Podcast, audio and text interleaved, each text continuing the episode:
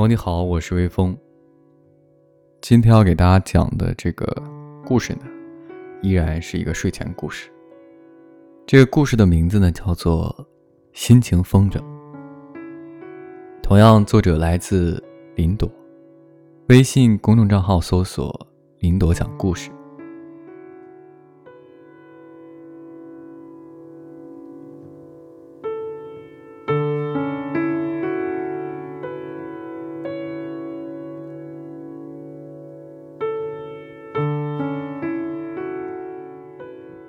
从前有一个世界，那里的每个人都喜欢放风筝。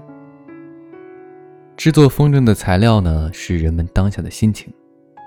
材质轻飘飘的，随着风一吹，就扬上了蓝天。用快乐做成的风筝，色彩斑斓。人们将它们放得高高的，想分享给每一个朋友看见。用悲伤做成的风筝，颜色晦暗。人们也将它们放得高高的，然后把风筝线剪断，所有的悲伤就会随风而逝，不再回来。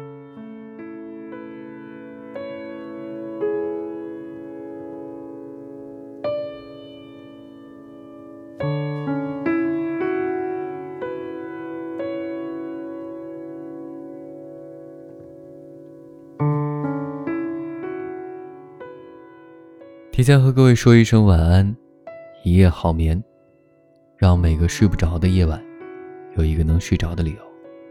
每晚睡前，原谅所有的人和事。每晚，我在心情招待所里等你。就这样。